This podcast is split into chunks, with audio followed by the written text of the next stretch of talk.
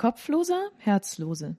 Ein Hörspiel von Michael Erle. Teil 27. Was zuletzt geschah. Zoruna organisiert die Flucht des Handelsschiffs Güldesel. Entmutigt durch ihre Position als Söldnerin muss sie sich nun mit einem Gefangenen befassen, den ihre Männer gemacht haben. Grouchox kehrt währenddessen zum Schiff zurück. Er ahnt, dass der Kopf des steinernen Mannes in einem Gebäude der Insel verbaut wurde und will ihn finden.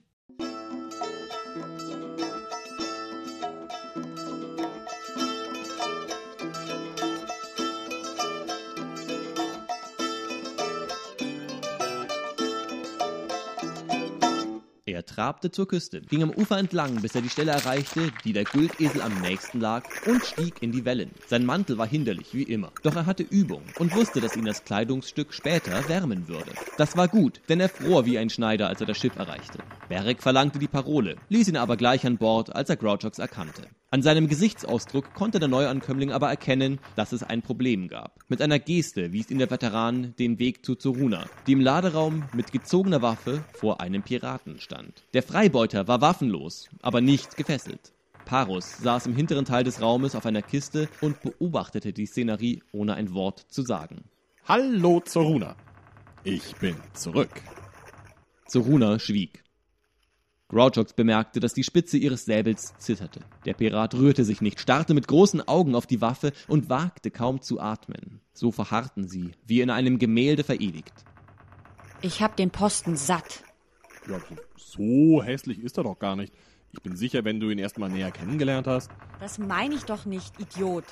Ich meine meinen Posten, meinen Beruf. Stets das Richtige befehlen. Immer entscheiden, wer über die Klinge springen muss. Der Kerl hier macht uns nur Ärger. Sie winkte mit der Klinge in Richtung der Nase des Überwältigten. Wenn wir hier ablegen, müssen wir ihn in einer Woche dem Scharfrichter übergeben. Wenn wir ihn bei der Abfahrt laufen lassen, alarmiert der Horzen und seine Bande und die holen uns in einer halben Stunde ein. Du meinst, um uns zu retten, musst du diesen hier? Grouchox bemerkte die Panik in den Augen des Piraten. Halt ein! Wir finden sicher eine andere Lösung. Klar gibt's eine andere Lösung, aber nur eine schlechtere. Und wer muss das Bessere befehlen? Die Hauptmännin. Wer erschlägt die Deserteure? Die Hauptmännin. Wer sorgt dafür, dass das Hauen und Stechen besonders blutig ist? Holt die Hauptmännin. Wenn einer die Pest hat, wer lässt ihn über Bord werfen? Gib mir den Säbel, Zoruna. Du richtest noch ein Unglück an. Dafür bin ich ja da. Gibt's hier eigentlich nichts zu saufen?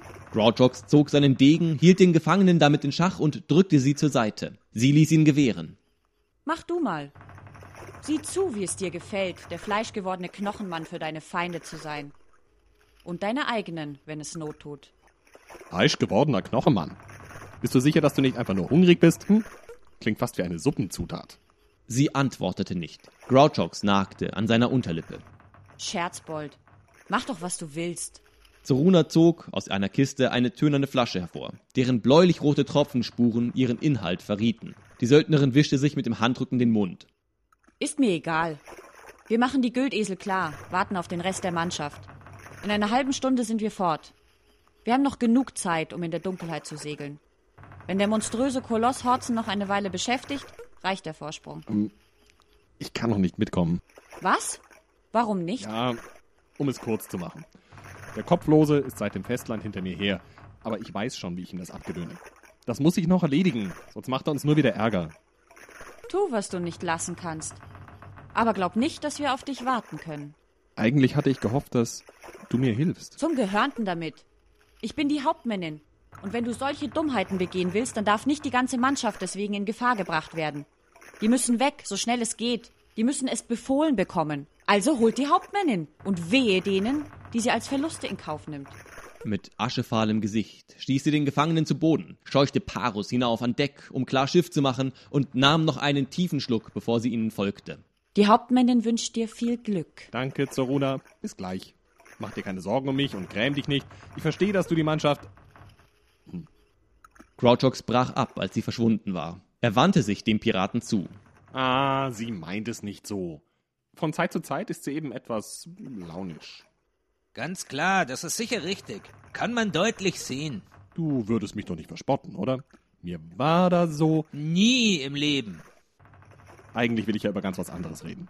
Ihr habt doch ein wenig Zeit. Rate mal. Mindestens bis du mich umbringst. Kommt nicht vor. Also, wie lang bist du denn schon bei dem Horzen? Fast seit Anfang, ich. Warum? Weil ich wissen möchte, ob ihr dabei wart, als er den Turm hat bauen lassen und die ersten Häuser. Den Turm habe ich selber mit aufgebaut. Steine geschleppt. Wer war denn der Baumeister? Und wer der Steinmetz?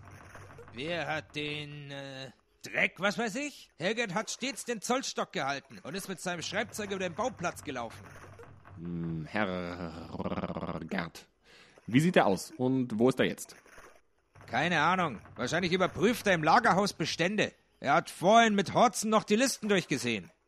Oh, warte mal. Grünes Hemd, so ein blonder, ein Gesicht wie ein Hecht? Na, blond ja. Und das grüne Hemd. Aber der Hecht? Den kenne ich. Bei den Hütten ist er also und zählt Getreidesäcke. Sehr gut.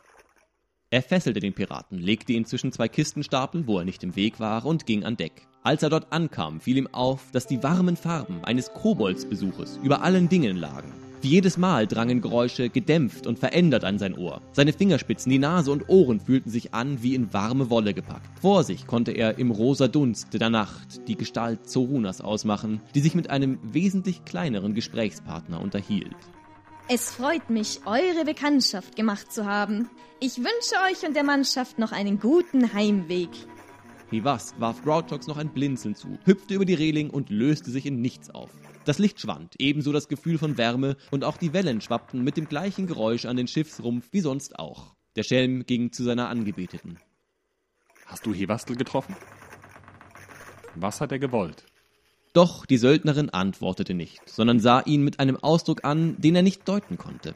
Nach fast zwei Herzschlägen warnte sie sich wortlos ab und ging fort. Oh je. Das gefällt mir gar nicht. Ich weiß nicht. Soll ich bleiben und mit dir reden? Oder suchen wir das Messer und regeln die Sache mit dem Steinmann?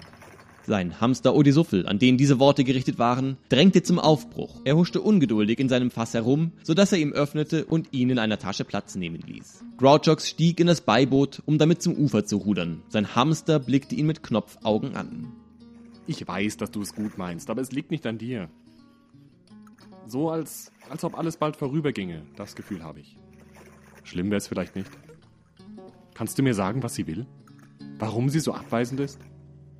Ich mache mir Sorgen wegen der Sache mit dem fleischgewordenen Knochenmann. Sowas sagt doch sonst niemand. Und wegen dem Saufen. Hat sie auch noch nie gemacht, wenn es hart auf hart ging.